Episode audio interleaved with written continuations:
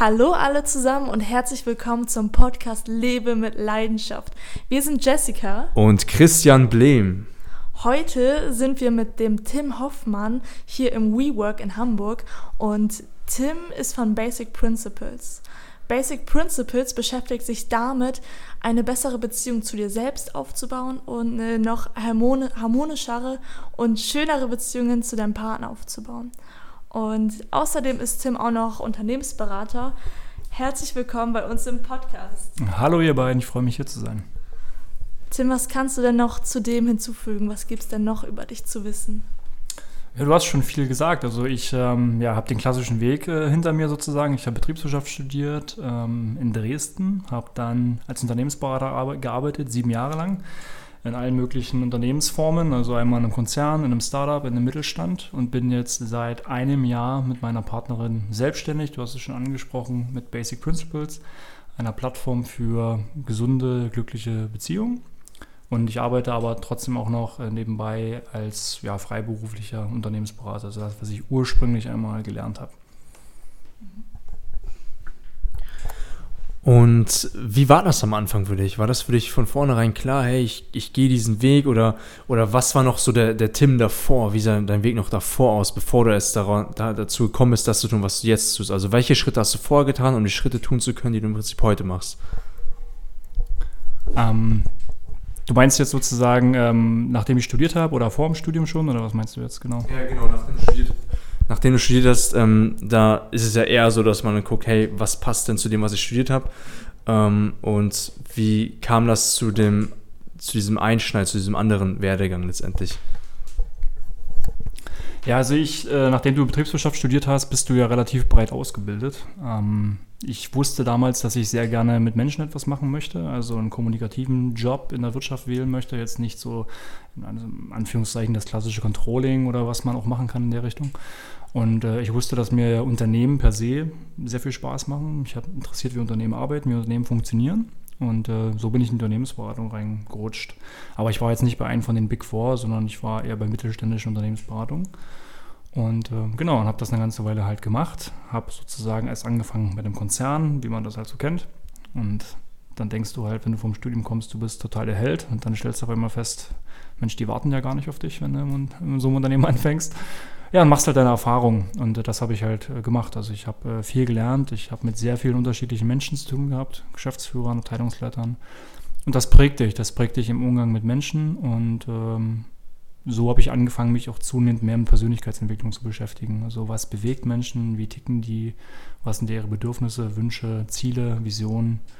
Und so bin ich immer mehr dann ähm, auch auf den Fokus gekommen, mein eigenes Ding zu machen. Das wollte ich schon vorher, weil mein Vater zum Beispiel ist Unternehmer selber. Und deswegen hatte ich das wahrscheinlich schon immer so ein bisschen in den Genen. Und ja, jetzt mache ich das halt. Also das ist natürlich auch was, was sukzessive gewachsen ist. Ich habe das nicht von heute auf morgen umgelegt, den Schalter, aber das hat sich so ergeben sozusagen. Das klingt wirklich schön. Und da unser Podcast ja heißt Lebe mit Leidenschaft, wie würdest du deine Leidenschaft definieren? Also meine Leidenschaft ist es halt, Menschen dabei zu unterstützen, einfach in dem, was sie tun, glücklicher zu sein, gesünder zu sein und einfach, ja, einfach wie gesagt, dieses, dieses, ähm, ja, diese Leidenschaft auch für sich selber irgendwo zu entdecken, dass sie merken, dass sie das, was sie machen, dass sie das irgendwo erfüllt und dass sie nicht nur einen Job zum Beispiel haben oder durchführen, einfach nur des Geldes wegen, also Zeit gegen Geld tauschen. Und was mir persönlich sehr viel Spaß macht, ist so dieses Danke zu bekommen von den Menschen, wenn du halt merkst, das, was du tust mit dem, die Arbeit, die man macht und dann dieses Feedback zu bekommen. Und das ist halt total die geile Motivation für mich halt auch, dass ich weiß, ich bin auf, der richtigen, auf dem richtigen Weg und das, was ich mache, macht mir halt Spaß. Und ähm, du merkst es, glaube ich, selber, oder ich habe es für mich einfach gemerkt, dass es einfach ein wunderschönes Gefühl ist für mich. Ich kann das gar nicht beschreiben. Also es war, ich wusste halt, wenn ich dieses Feedback bekomme zum einen, dass mir das sehr, sehr gut tut, dass mich das happy macht und äh, dass mich das weiter motiviert. Und deswegen wusste ich, okay, ich habe, glaube ich, genau das gefunden, was mich erfüllt. Was rätst du denn anderen Menschen, wie sie für sich selbst ihre Leidenschaft finden können? Also ich glaube, gerade in jungen Jahren, zwischen 20 äh, bis 30, da sagt Gary Vaynerchuk auch immer so schön, probier dich einfach aus. Also tu einfach, mach einfach, ähm, whatever halt. Ne? Also auch, es gibt ja heutzutage auch viele, die, die dann gleich studieren, die dann sagen, okay, das erste Studium hat irgendwie nicht geklappt, ich gehe ins zweite. Ähm, also wie gesagt, probier dich einfach aus, geh gerne in ein Unternehmen rein, mach Praktika, unterhalte dich mit Menschen, wo du denkst, okay, das finde ich irgendwie spannend. Wie ticken die? Wie funktioniert ein Startup? Wir sitzen ja hier gerade in einem WeWork. Geh doch zum Beispiel einfach mal in den WeWork rein, unterhalte dich mit den Leuten. Wie sieht der ihr Alltag aus? Was machen die denn? Kannst du dich damit identifizieren? Ähm, ich glaube, viele Menschen scheuen diesen Weg zu sagen, ähm, ich trete einfach mal mit den Menschen in Kontakt. Ja, das ist wie auch, wenn du nicht weißt, was du studieren willst, sage ich auch mal den Leuten, hey, geh doch einfach in die Uni und äh, guck, guck dir meine Vorlesung an, unterhalte dich mit den Studenten, guck, was machen die so ähm, und so weiter. Und so lernst du, glaube ich, sukzessive für dich, was du auf der einen Seite auch willst, aber was du vor allem auch nicht willst. Also ich habe zum Beispiel durch meine Praktika im Studium vor allem gelernt, was ich nicht wollte. Ich habe Praktikum bei der Bank gemacht und wusste, okay, ich werde mal nie bei der Bank arbeiten, weil mich das nicht erfüllt hat. Oder ich habe äh, mal ganz normal im Controlling für einen Flughafen gearbeitet, damals in Dresden und wusste, okay, ich werde auch nie im Controlling mehr arbeiten. Also ich habe sozusagen den umgedrehten Weg gewählt und gesagt, ich habe meine Praktika dafür genutzt, rauszufinden, was ich nicht möchte. Deswegen also sammel gerade zwischen 20 bis 30, weil da hast du noch keine großartigen Verbindlichkeiten. Sammel da einfach so viele Erfahrungen wie geht, um halt langsam auf den Weg zu kommen. Das wäre mein Tipp. Ja, das ist ein guter Tipp und auch etwas, was wir immer raten, weil woher sollst du wissen, ob es dir gefällt, wenn du es gar nicht mal ausprobiert hast? Deswegen ist sowas wirklich sehr wichtig. Und in deinen Beziehungen war das wahrscheinlich nicht immer so harmonisch und es gab Höhen und Tiefen. Wie hast du es geschafft, da jetzt mehr eine Konstanz aufzubauen und eine erfüllende Beziehung zu haben zu einmal zu deiner Partnerin, aber auch zu den anderen Menschen? Ja, also bei mir ist es halt so, ich war schon immer ein sehr kommunikativer Mensch. Ähm, bei mir hat sich das eher so entwickelt, dass ich mit der Zeit eher ruhiger geworden bin. Ich war so als Kind oder Jugendlicher sehr, sehr aufbrausend, ähm, Hans Dampf in allen Gassen, würde man sagen, sehr viel unterwegs und bin mit dem Alter ein bisschen ruhiger geworden. Äh, ja, man merkt, du bist ganz entspannt. Ja, aktuell bin ich ganz entspannt, ja. Aber ja, ich glaube, das kam durch die Persönlichkeitsentwicklung, weil ich mich immer mehr damit beschäftigt habe, viele YouTube-Videos gesehen, viele Bücher gelesen. Ähm, und so gerade das Thema Empathie, Empathie für mich entwickelt habe. Also klassisch Dale Carnegie zum Beispiel gelesen, das war, glaube ich, mit eins meiner ersten Bücher, wie man Freunde gewinnt. Und das war so, glaube ich, der, sagte mal so schön, der Game Changer. Aber das war, glaube ich, so bei, bei, mir wirklich so dieser, dieser Punkt, wo es bei mir so Klick gemacht hat. Ähm, und dass ich da versucht habe, für mich anzuwenden. Also gerade wenn natürlich Leute ein, ein Thema haben, ein Problem haben oder ich denen irgendwas sage, was sie doch bitte mit zu machen haben, gerade auch auf, auf, auf der Arbeit, und das aber nicht umgesetzt wurde, dann ich mich selber gefragt habe, okay, wie gehe ich jetzt mit dieser Situation um? Mache ich den jetzt voll dafür? Rege ich mich auf? Was bringt mir das? Also versucht habe, immer so ein bisschen in die Zukunft zu denken, ähm, was meine Handlung wohl bei dem anderen auslösen kann. Und was ist aber eigentlich das, was ich erreichen möchte. Und so angefangen habe, mich selber zu reflektieren. Aber das war ein Prozess, der sich über Jahre halt hingezogen hat. Das ist ja auch Persönlichkeitsentwicklung, ist ja auch immer ein Prozess, der wird nie zu Ende sein. Du musst dich immer, deswegen heißt es ja Entwicklung, du entwickelst dich halt immer weiter. Ähm, aber für mich war es halt gerade dieser Punkt, dass ich damit angefangen habe und dann einfach für mich gemerkt habe, das ist sehr spannend, ich habe viel zu lernen und ich finde es toll, wenn ich Dinge umsetzen kann und die auch funktionieren vor allem. Und äh, ja, und so habe ich mich dann in diese Richtung entwickelt, auch Menschen mehr zu erkennen, gerade aber natürlich auch aufgrund meines Jobs, weil in Unternehmensberatung hast du ja mit unterschiedlichen Menschen zu tun, à la Couleur. Ja, Geschäftsführer, wie gesagt, Abteilungsleiter, alles Mögliche. Und ihr kennt bestimmt auch das Insights-Potenzialanalyse-Modell. Tobi redet ja dann von seinen Tieren immer. Ja. Ähm, und äh, das fand ich auch sehr spannend und das trifft, hat meine Erfahrung immer sehr gut zugetroffen. Gerade wenn ich mit diesen, wenn ich mit auch Geschäftsführern natürlich zu tun hatte und wusste, okay, das ist jetzt ein totaler High. Und ich wusste, okay, wie stelle ich mich auf den jetzt ein? Weil da bringt es nichts, wenn ich dann zum Beispiel dann der Wahl bin in dem Fall, ja, also der, oh, entspannt, mal gucken und so, sondern muss ich auch auf diese Ebene gehen und einfach klipp, klar Ansagen machen, weil der braucht das in dem Moment, der will das. Und ähm, so wusste ich, okay, ich kann die Person dann ganz gut lesen, ich weiß, okay, was will der und ich wusste, okay, wie kann ich mich da jetzt verhalten, dass wir auf einer Kommunikationsebene sind und ich auch das im Endeffekt im Nachgang bekomme, was ich eigentlich von demjenigen möchte. Jetzt, wo du sagst, das Vier-Menschen-Modell, also das jetzt zum Beispiel von Tobias Beck mit den vier Tierarten, ich denke, das kennt noch nicht jeder. Und als ich zum Beispiel das erste Mal davon gehört habe, dachte ich erstmal, das ist so totales Schubladendenken. Mhm. So, ja, der ist so, der ist so und kann sich jetzt nicht verändern. Und mit der Zeit lernt man halt wirklich, wie man das für sich nutzen kann. Und ja. kannst du darauf noch ein bisschen mehr eingehen? Ja. Also für die, die das, die das nicht kennen, ähm, das ist sozusagen bezeichnet psychologische Verhaltensweisen. Ähm, gesagt, äh, ja, Insights, es hat auch noch andere Namen. Letztendlich geht es um bestimmte persönliche psychologische Verhaltensweisen, die du hast. Das sind vier verschiedene Typen, die haben wir alle zum gewissen Maße in uns vereint. Ähm, um jetzt in Tobis Modell zu sprechen, das ist zum Beispiel einmal so der High, also der so sehr statusabhängige, so dieser klassische, das muss jetzt passieren, wir machen das jetzt, so der Geschäftsführer-Typ. Dann hast du äh, die Eule, das ist also der, der so Zahlen, Daten, Fakten affine, ähm, der so sehr genau ist. Dann hast du den Wahl, das ist so auch ein bisschen der, der ruhige, der stetige, der so ein bisschen auch entspanntere ist. Und dann hast du dann den Delfin, wie er den halt nennt, das ist so der Initiative, der Kreative, der auch so ein bisschen verspielte. Und es gibt sehr, sehr viele Mischtypen auf jeden Fall, das ist auch richtig. Und ich hüte mich auch davor zu sagen, Leute entsprechend zu stigmatisieren. Also da kann ich auch dich verstehen, was du gemeint hast. Ähm, aber es hilft mir immer so eine grobe Einschätzung zu bekommen von den Menschen und vor allem nicht nur rauszufinden, okay, was ist der jetzt für ein Typ, sondern eher zu wissen, okay, der ist jetzt das und das potenziell gesehen, aber wie kann ich vor allem darauf reagieren? Und wie kriege ich den dann, um halt das zu erreichen, was ich bekommen möchte? Und ähm, da hilft das schon sehr, sehr gut. Wie gesagt, es ist äh, allgemeinert und es gibt, wie gesagt, viele Mischtypen, aber es gibt erstmal für den Start eine ganz gute Einschätzung. Mir persönlich hat es immer sehr viel gebracht und mir hat es auch gut geholfen. Ja, das ist extrem wichtig, vor allen Dingen auf die Menschen gegenüber darauf einzugehen und ähm, so, so eine Basis zu schaffen, ein Umfeld zu kreieren, dass sich beide wohlfühlen und vor allen Dingen auch ein bestimmtes Ergebnis auch darauf hinzuarbeiten und zu gucken, wie ich mit dieser, mit dieser Person umgehe, weil sonst hat man letztendlich ein ganz anderes Ergebnis, als man es haben möchte. Und ein Ergebnis, was viele Menschen haben wollen, ist zum Beispiel eine glückliche, erfüllte Beziehung. Und ja, vielen Menschen misslingt dieses Ziel oftmals traurigerweise.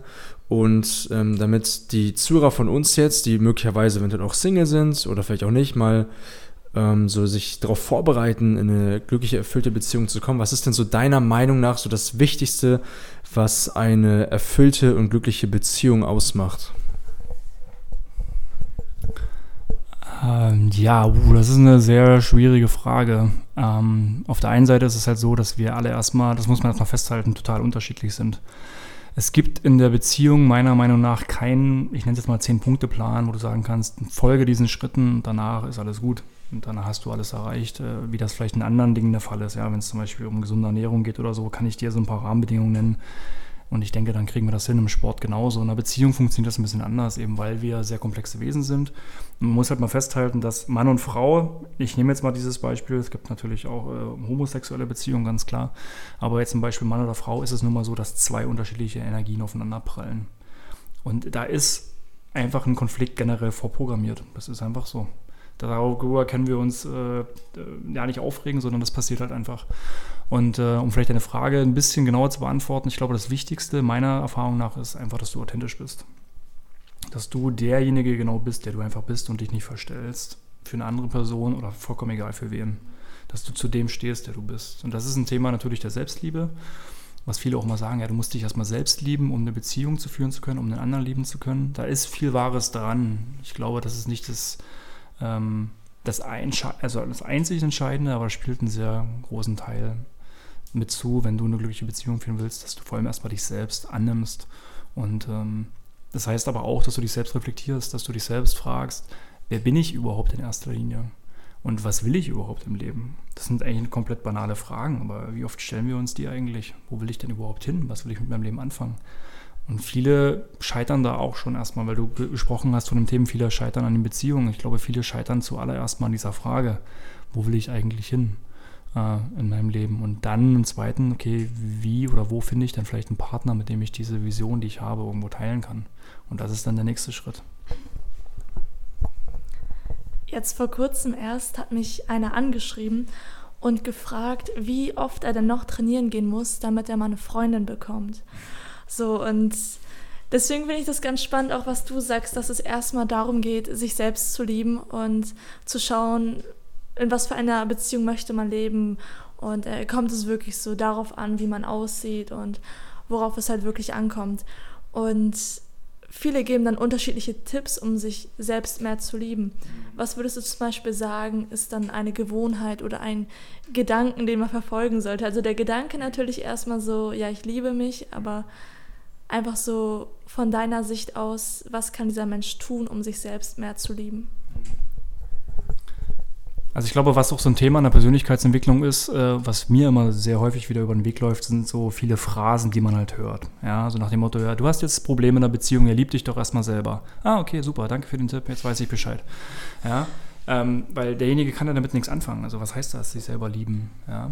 Oder sich selber annehmen? Das ist schön gesagt, aber was bedeutet das? Und ähm, für mich bedeutet das vor allem erstmal zu reflektieren, okay, wer bin ich im Sinne von, was macht mir wirklich zum Beispiel erstmal Spaß? Was mache ich vor allem total gerne und wo gehe ich vor allem auf? Das sind so Dinge, weil wenn ich das für mich weiß, dann, dann habe ich ein ganz anderes, eine ganz andere Ausstrahlung. Und das ist diese Energie, von der ich erst gesprochen habe. Weil wenn du diese Ausstrahlung hast, dann hast du automatisch diese, dann ziehst du automatisch auch Leute in dein Leben, die das reflektieren, die das halt spiegeln, die eine ähnliche Energie haben. Ja, du kriegst das vielleicht mit, Leute, die eher pessimistisch drauf sind, die haben meistens auch eher pessimistische Freunde ja, in ihrem Umfeld und dann beweihräuchern die sich alle gegenseitig, wie schlecht denn ihr Leben ist. Und umgedreht genauso, wenn du halt total happy bist und eine frohe Natur bist, hast du meistens auch Leute, die das auch widerspiegeln und meistens auch eher Leute sind, die glücklich und positiv durchs Leben gehen. Das ist immer wieder beim Thema. Die Frage ist halt, okay, wie möchtest du dich halt gern fühlen? Und das Entscheidende ist, dass du dein Gefühl durchaus beeinflussen kannst. Du kannst durchaus selber dafür verantwortlich sein, ob du jetzt happy bist oder nicht. Und ähm, das gilt es vor allem erstmal zu erkennen und dass du jetzt nicht sagst, boah, ich kann eh nichts ändern. Es ist jetzt halt gerade irgendwie alles doof, es wird alles zusammen. Klar, shit happens, ja. Und äh, im Leben geht nicht mal nur alles mal gerade. Aber es ist, glaube ich, wichtig zu erkennen, dass du weißt, das Leben passiert immer für dich. Und es will dir niemand etwas Böses. Und du hast es letztendlich immer in der Hand, was du machst. Und ich glaube, wenn du bereit bist, diesen Weg zu gehen und zu sagen, hey, diese Handlungen, die ich generell durchführe im Leben, dass die Konsequenz daraus auch, dass ich dafür die Verantwortung auch übernehme dass ich sozusagen die eigene Macht habe über das, was ich tue. Wenn du das, diesen Schalter dann umgelegt hast und das verstanden hast, gehst du einfach ganz anders durchs Leben. Und dann spielt sowas, was du angesprochen hast mit, ja, wie oft muss ich jetzt noch trainieren und so weiter, das spielt dann keine Rolle mehr, weil du so im Inneren, sag ich mal, so voller Power bist, dass es dir quasi fast egal ist. Das Problem ist halt heutzutage, dass wir komplett zugeworfen werden mit medialen Einflüssen aus dem Außen noch und nöcher. Wie hast du zu sein? Du musst das machen. Wie kriege ich sie in drei Wochen? Ja, wie kriege ich ihn wieder zurück in zwei Tagen? Äh, und etc. Diese ganzen, ich sag mal, Floskeln beeinflussen uns halt total. Ja, du siehst es ja überall in den Medien. Du musst schön sein, du musst toll sein. Thema Männlichkeit, Weiblichkeit, können wir vielleicht später nochmal drauf zurückkommen. Was bedeutet das überhaupt, ein Mann zu sein? Und für uns als Männer ist es ja häufig so, ja, hier starke Muskeln und mega erfolgreich und so weiter. Und als Frau, als Frau weiblich zu sein, ja, was sehe ich, 90, 60, 90, schöne Haare zu haben, keine Ahnung, weiblich zu sein, äh, zierlich zu sein, was halt auch immer. Also wir haben so viele, ich sag mal, Misconceptions, also falsche Wahrnehmungen, die wir mit, ja, die wir einfach einbringen, wo wir sagen, okay, diese Qualität stelle ich jetzt auch an meinen Partner und sage, mein Partner soll bestenfalls auch so sein. Ich habe so im Kopf so diesen Kriterienkatalog, den ich dann so unbewusst durchgehe und dann gucke ich so, okay, ich hack das jetzt mal alles ab. Okay, ja, erfüllt er das, erfüllt er das, erfüllt er das, ja, okay, hm, potenzieller Partner, schön. Ja. Erstmal danke für diese umfangreiche Antwort. Ähm, ich, an, dieser, an dieser Stelle fällt mir wieder auf, wie wichtig es ist, be bewusst durchs Leben zu gehen und das überhaupt zu erkennen ähm, diese, diese Muster, inwiefern wir uns selber dadurch vernichten, vor allen Dingen auch durch diese Negativität ähm, und die Eigenverantwortung, dass wir das, das nicht erkennen, sondern erst, dass wir erst auf diesen Weg gebracht werden müssen, überhaupt an uns arbeiten zu können, weil wir nicht wissen, dass man an sich arbeiten kann. Ich selber war auch mal, wenn ich wusste, ich bin, wie ich bin, kann nichts dran ändern. Ähm, dementsprechend bleiben wir auch immer auf derselben Schiene. Ne? Ähm, was war denn in deinem Leben bisher deine größte Herausforderung und wie hast du diese Herausforderung gemeistert? Puh. Also was mir zum Beispiel sehr schwer gefallen ist, war, als mich meine Jugendliebe verlassen hat. Zum Beispiel. Das ist halt, das ist das, was wir auch sagen in unserer Arbeit, dass die Qualität einer Beziehung also einen krassen Einfluss einfach auf alle Lebensbereiche hat. Und bei mir war es genauso. Und als das damals passiert ist und ich mitten in meinem Studium war und wichtige Prüfungen zu schreiben hatte und ich halt gar keinen Kopf hatte jetzt für Studium, Universität, gar nichts. Ja, ich war komplett emotional mega im, im Eimer, wie man so schön sagt, wochenlang. Ähm, und habe dann für mich aber irgendwann gesagt, okay, warte mal, jetzt kann ich natürlich so weitermachen und kann mich selber bemitleiden und sagen, boah, ja, du hast irgendwie Fehler gemacht oder die hatte ich jetzt verlassen und weil du bist ja kein guter Freund gewesen oder was halt auch immer. Und dann dachte ich mir irgendwann, ja gut, aber jetzt kann ich ja nicht meine, Bezie äh, meine Zukunft deswegen irgendwie aufs Spiel setzen. Habe mich dann irgendwann hingesetzt und gesagt, gut, jetzt reiß dich zusammen und lerne jetzt für diese Prüfung, um einfach dein Studium nicht wegzuwerfen. Und das war für mich zum Beispiel so eine, so eine sehr harte Zeit, das ging über Monate. Ähm, wo ich dann für mich einfach im Nachhinein noch stolz war, dass ich dann diesen, diesen Cut äh, hinbekommen habe, zu sagen, okay, ich habe mich jetzt mal auf meine Karriere, meine Führungszeichen fokussiert und mal nicht auf mein Gefühlsleben, was totale Achterbahn gefahren ist. Und das ist mir damals sehr, sehr schwer gefallen, aber ich bin im Nachgang stolz, dass ich das durchgestanden habe und ich sehe das dann auch als, ähm, ja, das ist halt, hat, muss halt, hätte halt so passieren sollen wahrscheinlich, weil ich danach einfach andere Dinge auch getan habe oder mich in eine bestimmte Richtung entwickelt habe, die ich wahrscheinlich nicht gegangen wäre, wenn dieser Vorfall damals nicht passiert wäre. Deswegen sehe ich das immer für mich jetzt mittlerweile als Learning. Und das ist ein wunderschönes Learning gewesen. Aber zum damaligen Zeitpunkt hat mir das jemand gesagt, hey, das ist doch ein wunderschönes Learning. Hätte ich ihn wahrscheinlich angeschrieben. ähm, aber jetzt in Retrospektive gesehen, ähm, ist, es, ist es ein super Learning gewesen halt. Und äh, du hast erst das Thema Eigenverantwortung nochmal angesprochen. Also Leute, denkt dran, es ist ein Prozess. Ja? Also ich habe auch so viele Fehler gemacht in meinem Leben und ich bin nach wie vor auch in meiner Entwicklung. Es dauert einfach seine Zeit und irgendwann ja, gehst du halt die Leiter mal langsam, langsam weiter nach oben und guckst halt zurück und denkst dir, boah, krass, wie ich mich schon entwickelt habe. So eine Trennung kann echt schmerzhaft sein und dann erkennt man oft gar nicht in dem Moment, was, was daraus dann noch alles entstehen kann. Und dann irgendwann hast du ja Alisa kennengelernt. Ja. Die Geschichte kannst du uns auch gerne noch erzählen. Aber noch dazu eine Frage und zwar, findest du, es ist vorteilhaft für Singles, wenn sie aktiv nach einem Partner suchen oder wenn sie sagen, es kommt einfach auf mich zu, ich mache mein Ding und wenn ich eine kennenlerne oder einen kennenlerne, dann ist das halt so, dann ist das schön und wenn nicht, ist auch okay. Also ich glaube, wichtig ist, dass du dich nicht, ähm, ja, ich sag mal, irgendwo abhängig machst, beziehungsweise dass du so eine gewisse Verzweiflung hast. Das Interessante ist zum Beispiel, war immer meine Erfahrung auch schon früher, wenn ich in Beziehungen war, wirkte ich wahrscheinlich immer unglaublich attraktiv für Frauen, weil mich dann ständig auch manchmal Frauen angesprochen haben, Mensch, hier und so. Und ich dachte immer so, das passiert mir nie, wenn ich Single bin. Ja? Das ist mir nur mal passiert, wenn ich in einer Beziehung war. Aber warum ist das so? Weil ich einfach eine ganz andere Ausstrahlung habe. Weil wenn ich halt rausgehe und sage, oh, ich brauche jetzt irgendwie eine Freundin, dann sind wir wieder beim Thema Energie. Dann strahle ich so eine Energie aus, wie ich will jetzt unbedingt irgendjemanden haben, weil ich kann nicht alleine sein oder mir geht es gerade nicht gut. Und das merkt natürlich auch dann der andere irgendwo. Und dann habe ich nicht diese, sag mal, diese Strahlen, diese lockere, diese Leichtigkeit in mir, ähm, die ich bräuchte eigentlich, um mich auf jemanden wieder einzulassen. Also ich glaube, das ist das Wichtige. Man kann gerne aktiv auf die Suche gehen, aber dann bitte nicht so nach dem Motto, so ich brauche jetzt, ich will jetzt so dieses, dieses Abhängigkeitsthema, ähm, weil das, das funktioniert nicht. Ne? Und ja, das ist immer wieder ein Thema Authentizität. Sei einfach du, sei einfach du selbst, hab einfach Spaß. Und was sich entwickelt, entwickelt sich. Und wie war das jetzt bei dir und Alisa? Eigentlich total, äh, wie sagt man, ähm, unspektakulär. Äh, sie hat äh, für eine Serie geschauspielert, dieser Schauspielerin. Mein bester Kumpel aus Berlin war dort Komparse. Und dann haben die sich kennengelernt, haben sich auch ganz gut verstanden. Und dann hat er sie mal gemeinsam zu einer Silvesterfeier eingeladen, bei der ich auch war. Ja, und so haben wir uns kennengelernt. Und dann waren wir zwei Tage später, habe ich sie ganz romantisch in Starbucks eingeladen. Und dann war, haben wir dort aber eine sehr lange Zeit geredet, waren dann auch noch, nachher noch was essen und dann noch was trinken. Und so ist das dann entstanden, dass wir uns dann quasi enger kennengelernt haben und das ist jetzt ja fast vier Jahre her, genau. Ach, das hört sich doch entspannt an. Zum, schön, schön zum Starbucks. Man muss ja nicht immer direkt die nobelsten Restaurants oder irgendwas direkt raus, einfach zum Starbucks und dann, dann passt das ja auch. ich stelle dir mal eine Frage jetzt, die ich schon ziemlich lange nicht mehr gefragt habe. Inspirierend, wieder von, von dem guten Robert Gladitz. Ähm, von dem hatte ich damals die Frage abgeguckt, das weiß ich noch, hatte ich mal eine Podcast-Folge von ihm gehört. Und zwar die Frage, ähm, wenn du ein Tier wärst, welches wärst du und vor allen Dingen auch warum? Das ist eine gute Frage. Ich glaube, ich wäre ein Adler. Ähm, weil ich erstens, ich, ich liebe irgendwie, erstens liebe ich die Natur und ich liebe Fliegen. Und äh, ich glaube, so Dinge, die Natur und Dinge von oben zu beobachten, so diese Vogelperspektive, wie sich Dinge entwickeln, wie Dinge wachsen, wie äh, Menschen ihren Weg gehen, wie die Natur ihren Weg geht, ähm, das finde ich unglaublich spannend und äh, vor allem auch diese Freiheit aber zu spüren. Adler sind so viel, oder generell Tiere natürlich, die in der Luft sind, haben so eine unglaubliche Freiheit und mir ist Freiheit so unglaublich wichtig. Ich mag es nicht, mich irgendwo reinpressen zu lassen, äh, mich irgendwie eingeengt zu fühlen, sondern ich brauche meinen Freiraum, ich brauche meine Flexibilität. Und deswegen ist das, glaube ich, ein Tier, was mich ähm, ja, sehr gut, glaube ich, symbolisiert. Das sind sehr schöne Werte und ich finde, sowas ist auch bei mir extrem wichtig, dass man in Freiheit lebt und frei bestimmt, was man machen kann, was man machen will. Und zum Thema Beziehung.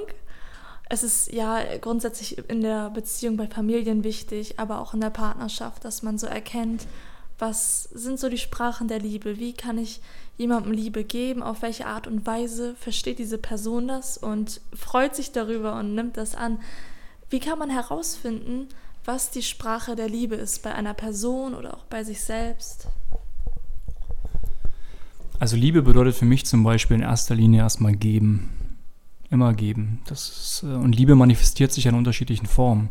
Auch dass wir jetzt hier so sitzen, ist eine gewisse Form von Liebe. Liebe ist ja sozusagen eine Allmacht, ähm, die ich aber nicht an Bedingungen koppeln kann. Und viele haben dieses falsche Verständnis davon, meiner Meinung nach, dass sie Liebe an bestimmte Bedingungen koppeln. Wie jetzt Beispiel, du bist mir nicht eifersüchtig genug, also liebst du mich nicht genug. Ja, also der Klassiker. Ähm, oder äh, du verbringst nicht mehr so viel Zeit mit mir, du liebst mich nicht. Lieben bedeutet zum Beispiel auch loslassen. Sie hatten gerade das Thema Freiheit. Meinem Partner Freiheit geben zu können, mir selber Freiheit geben zu können. Das ist Liebe. Und Liebe ist einfach nur eine gebende Kraft. Aber vor allem gebend im Sinne von, dass du nichts zurückverlangst, dass du quasi möglichst frei bist von Erwartungshaltungen, die du in deinem Kopf hast. Ja, so nach dem Motto, ja, ich gebe jetzt, aber ich will jetzt aber auch, dass der mal irgendwie mir was zurückgibt, weil ich habe ja jetzt schon getan. Das hat nichts mit Liebe zu tun. Ich weiß, das ist schwer, ja, weil wir immer irgendwo vielleicht in gewisser Weise was erwarten, aber Liebe ist gebend. Und ähm, wie kriege ich das bei meinem Partner raus? Äh, jeder hat da seine unterschiedlichen Wege. Also mir persönlich zum Beispiel ist Körperlichkeit sehr wichtig, Berührungen. Ähm, Worte klar auch, aber ich bin halt jemand, ich lasse gern Taten sprechen. Und weil Worte können manchmal so nichtig sein, wenn mir der andere aber nonverbal was völlig anderes signalisiert.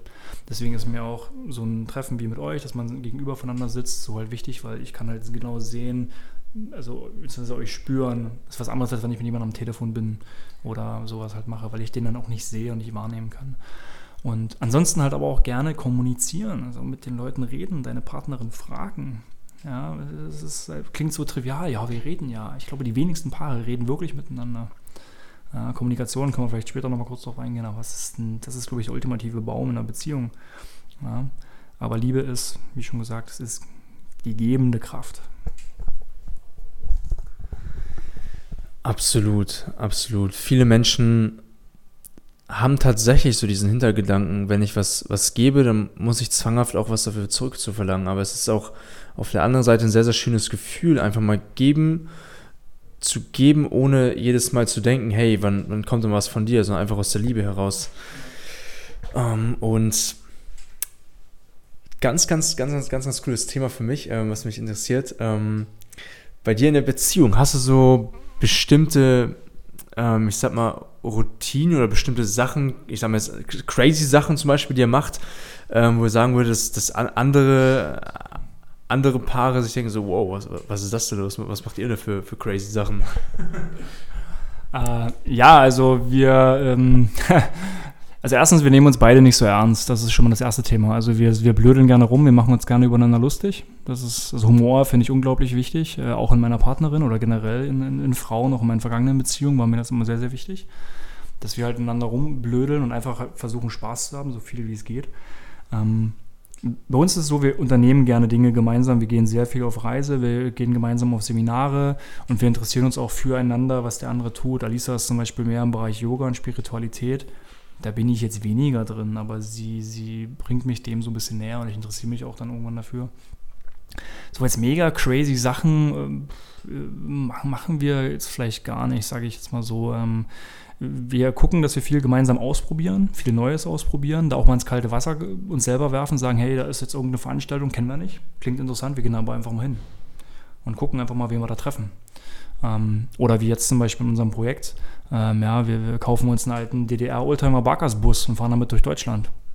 Ja, äh, macht jetzt auch nicht jeder einfach mal so.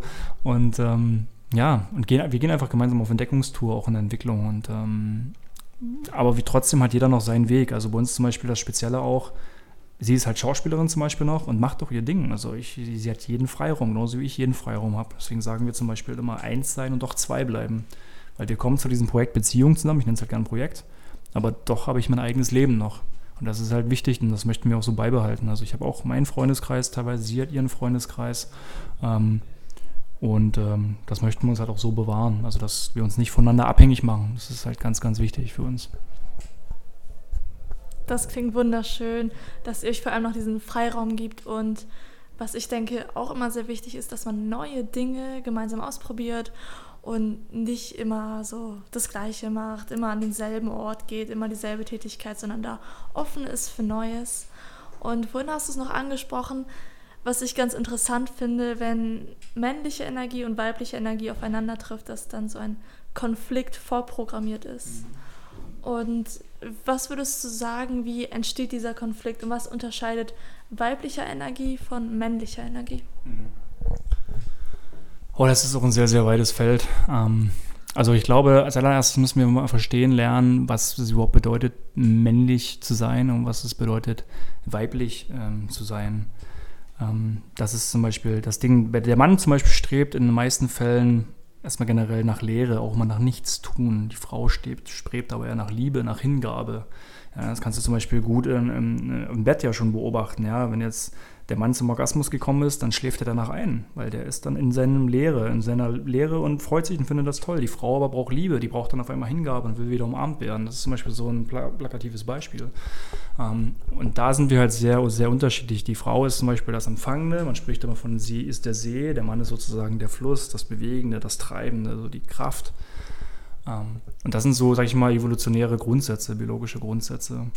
Und die muss man für sich halt verstehen. Aber Kraft bedeutet als Mann jetzt zum Beispiel nicht unbedingt physische Kraft, sondern es kann halt auch psychische Kraft sein im Sinne von, ich treffe eine Entscheidung, ich stehe zu meinem Wort, ich bin aufrichtig, ich bin ehrlich, ich bin verlässlich äh, und solche Dinge. Ähm, und halt als Frau zum Beispiel, dass du halt, äh, ja, dass du die reine Liebe bist, zum Beispiel, ne? dass du auch unterstützend bist, dass du aber auch genauso deinen Weg gehst, deine Unabhängigkeit lebst. Ähm, das kann jeder für sich selber auch unterschiedlich definieren. Ähm, aber Fakt ist, gerade wo es häufig knallt, ist halt die Kommunikation, dass ähm, dieses so, was ich sage und was ich denke oder was ich sage und was ich meine, häufig auseinanderdriftet. Und ähm, da gilt es halt zu gucken, dass man auf einer Kommunikationsebene vor allem halt ist. Und das geschieht zum Beispiel durch Nachfragen. Nach dem habe ich dich jetzt richtig verstanden, dass du das denn damit gemeint hast, was du gerade gesagt hast. Und gerade wenn man in einer Emotionalität ist, in einem Konflikt, ist es ja in der Psychologie so, dass dann dadurch dein Lösungsdenken blockiert wird, wenn du emotional bist. Das heißt, wenn du auf einer emotionalen Höhe bist, kannst du nicht lösungsorientiert sein. Das ist also biologisch oder physiologisch unmöglich. Das heißt, du musst halt gucken, dass du erstmal aus dem Konflikt erstmal irgendwie rauskommst oder rausgehst, bestenfalls. Um dann zu sagen, hey, lass mal irgendwie, keine Ahnung, mal raus, lass mal in die frische Luft, lass mal aus diesem Konflikt raus und dann kommen wir wieder zusammen und reden nochmal in Ruhe drüber.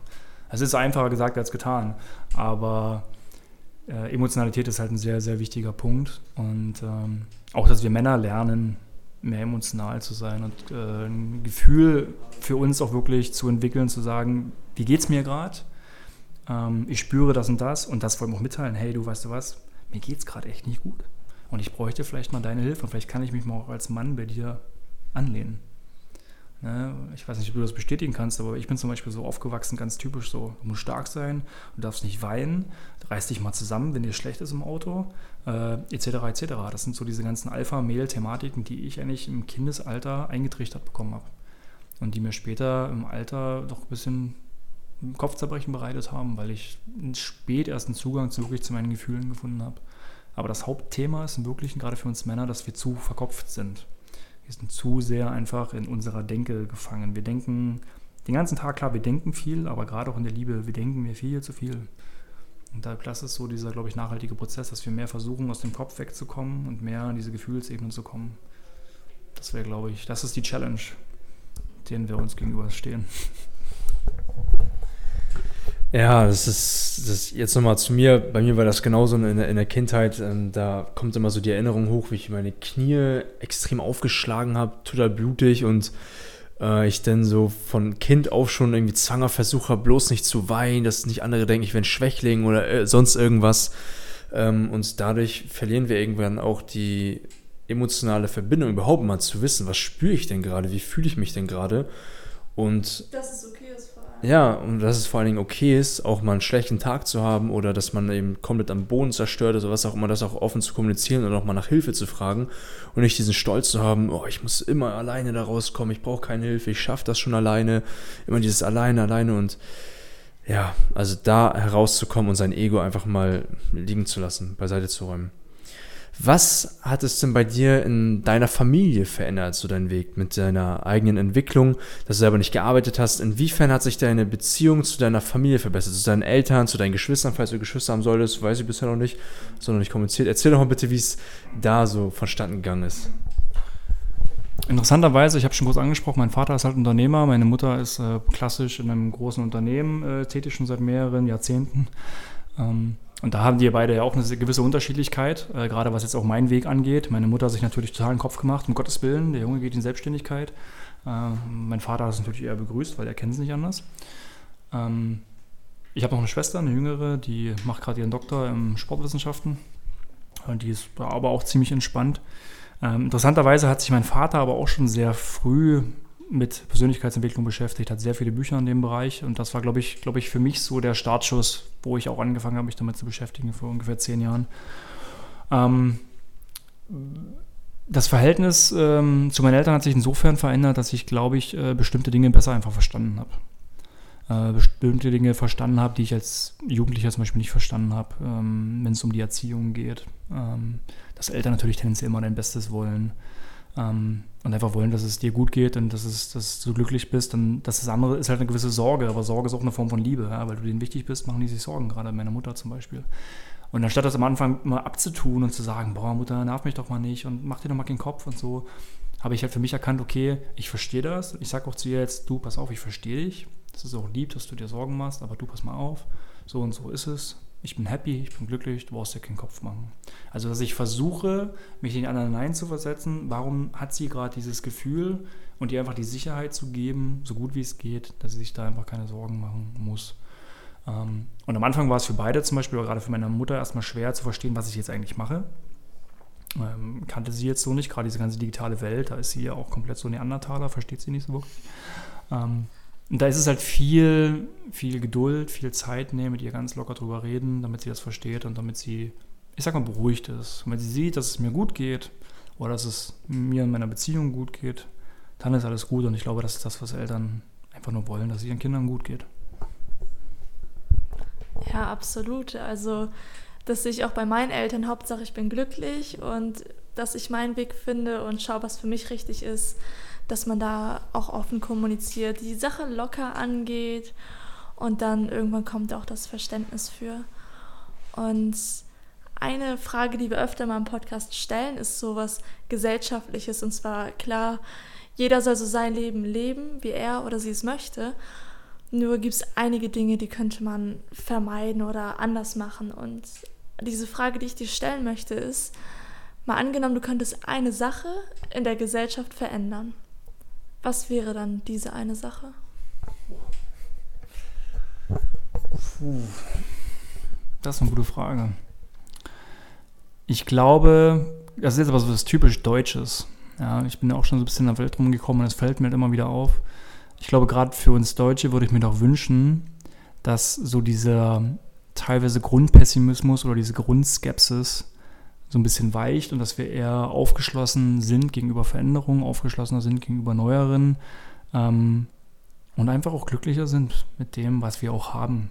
Dass wir das, das Seien, dass wir einfach sagen, Mensch, boah, ich habe zwei gesunde Beine, zwei gesunde Arme, mir geht es an sich gut, ähm, dass ich das auch mal feiere und dass ich mein Leben feiere, so wie es ist und nicht immer so dieses, boah, der hat eine fettere Karre, er hat eine geile Ruhe, der hat eine schönere Freundin, der hat ein größeres Haus, sondern dass ich einfach mal sage, feier dein Leben und sei, Laura Seiler sagt immer so schön, du bist ein Geschenk für die Welt, aber es ist letztendlich so, sieh dich als Geschenk. Es ist toll, dass du da bist. Ist, überleg doch mal, ja, eine Samenzelle von 250 Millionen bist du. Ja, aber also was ist los? Ja, ist doch der Hammer, ja, und das feier das doch mal. Und ich glaube, das sollten wir viel, viel mehr tun. Ähm, generell dieses, dieses gesunde Selbstbewusstsein für uns einfach zu haben. Ja? Meine, manche kennen von euch Slatan Ibrahimovic, der ist ein Extrembeispiel. Aber der strotzt einfach vor krassem Selbstbewusstsein. Deswegen kommen manche Leute damit gar nicht klar. Aber was unser Problem ist eher, wir haben viel zu wenig davon. Wir feiern uns nicht. Wir sagen, ja, hast du super gemacht. Ach, ja, komm, danke. Ja, so, ne?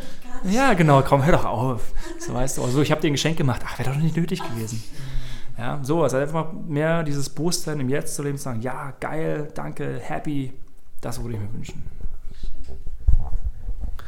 Ja, ich denke auch dieser Punkt mit Slatan Ibrahimovic, das ist dann oftmals so, weil sich viele Menschen das selbst eben gar nicht erlauben. Und wenn sie sehen, oh, der andere erlaubt sich das, und dann sind sie traurigerweise gewissermaßen wütend auf diesen Menschen, weil er sich erlaubt und man sich selbst das nicht erlaubt. Das habe ich teils bei mir hin und wieder mal in der Vergangenheit auch erkannt und dieses Muster auch möglichst unterbrochen. Äh, aber ich habe es immer noch bei anderen beobachten können. Ähm, das war einer meiner Fehler damals. Ähm, allerdings muss ich das eben halt erstmal erkennen. Und was war denn so für dich so eins der, hm, ich sag mal so dein, dein Lieblingsfehler, so dein größter Fehler in der Vergangenheit, den du gemacht hast und was konntest du daraus lernen? Ich mache den immer noch. Also ich glaube, es ist auch äh, gut. Äh, ich sage halt auch mal, mach viele Fehler. Möglichst, wenn es geht, nicht denselben zweimal, aber mach viele Fehler. Und was ich immer gemacht habe und teilweise immer noch mache, ist halt auch das Thema Erwartung. Ich habe nach wie vor auch eine gewisse Erwartungshaltung, aber vor allem an mich selbst. Eine Erwartung, Erwartungshaltung an meine Partnerin und dieses Thema Ego. Also ich tue mich manchmal nach wie vor auch sehr, sehr schwer mit Kritik. Ähm, auch wenn ich sage, auch wenn sie konstruktiv ist, aber es trifft mich trotzdem erstmal. Ähm, und einfach für mich zu erkennen, zu sagen, hey, der andere meint es nicht böse, der will dir was Gutes, der möchte, dass du dich weiterentwickelst. Ähm, das habe ich mehr und mehr für mich erkannt, aber es fällt mir immer noch unglaublich schwer. Und das ist das, was immer wieder kommt bei mir.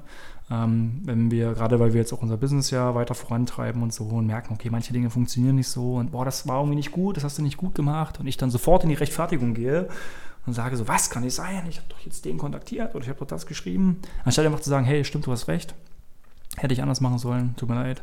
Ähm, beim nächsten Mal mache ich so, so und so. Also dieses Thema Ego und Erwartung ist bei mir nach wie vor präsent. Es wird weniger, äh, aber es ist nach wie vor noch da, ja. Erstmal danke für diese Ehrlichkeit, dass du sowas dir auch eingestehen kannst. Und daran müssen auch viele arbeiten. Das sehe ich auch bei mir jetzt zum Beispiel, dass man sich einmal Fehler eingesteht, mit Kritik umgehen kann und versucht, das konstruktiv anzunehmen und das irgendwo auch als Geschenk zu sehen, dass du siehst, du kannst noch weiter an dir arbeiten und etwas noch besser machen. Genau, das ist, das ist richtig schön. Und eine Frage, die mich noch beschäftigt, auch eine unserer Abschlussfragen im Podcast, die ist wirklich so, so gut ausgedacht, finde ich. Und zwar darfst du dir jetzt vorstellen, dass du der Präsident von den Vereinigten Staaten bist. Mhm. Und du darfst jetzt gleich eine Rede halten für eine Minute, um den Zuhörern ganz viel Mut, Vertrauen zu geben auf ihrem Weg, dass sie selbst mehr an sich glauben. Wie in etwa würde diese Rede aussehen? Auf Englisch, Ladies and Gentlemen. Äh, also ich würde sagen, wisst ihr was? Nehmt das Leben nicht immer allzu ernst. Das Leben hat so viele Facetten, das Leben ist so wundervoll und das Leben ist leider viel, viel zu kurz. Und es gehört nun mal dazu, dass wir sehr viele Fehler machen. Das ist einfach ein Teil von uns. Und ähm, dass wir das als Herausforderung sehen, dass wir das als Learning sehen und dass wir uns bestmöglich weiterentwickeln und dass es immer darauf ankommt, dass es uns gut geht, dass wir glücklich sind, vollkommen egal, wie das aussieht und auch vollkommen egal, ähm, ob wir manche Dinge mal nicht erreichen, sondern es kommt darauf an, wer wir sind, wen wir in unserem Leben haben, die Menschen, die uns umgeben, die wir lieben und dass wir einfach eine bestmögliche Zeit haben auf dieser Erde. Das Leben ist viel zu groß, um sich einen Kopf zu machen, Stress zu machen, ähm, sondern wir sollten uns viel mehr selbst einfach feiern, unser Leben feiern und so gut es geht mit einer positiven, glücklichen Energie und sehr, sehr viel Liebe durch dieses Leben gehen. Und dann wird dir auch immer alles gelingen. Thank you, Mr. President. ähm, ja, zum Ende hin ähm, kommt jetzt keine Frage, sondern eher eine Aufforderung, ähm, die an unsere Zuhörer kommt. Und zwar ein Action Step. Und ähm, ja, was ist so der Action Step, den du unseren Zuhörern mit auf den Weg geben kannst, den sie jetzt direkt nach dem Hören dieses Podcasts am besten direkt umsetzen, damit unsere Zuhörer möglichst in die Umsetzung kommen von dem, was sie jetzt bisher gehört haben, was sie am besten machen können? Ich glaube, was sehr Schönes gefunden zu haben, denn ich denke, geh einfach zu den Menschen, die dir was bedeuten und sag es ihnen. Sag einfach ihnen, was du an ihnen schätzt, was du in ihnen toll findest. Mach ihnen einfach das wundervollste Kompliment von Herzen und sei gespannt auf die Reaktion und sieh manchmal ja, wie unbeholfen die manchmal wirken, weil das ist so wundervoll, weil wir sind das gar nicht mehr gewohnt, einfach mal so ein Kompliment zu bekommen mitten aus der Kalten. Also macht das gerne, gebt die Liebe raus, teile sie mit anderen und äh, erfreue dich an ihrer Reaktion.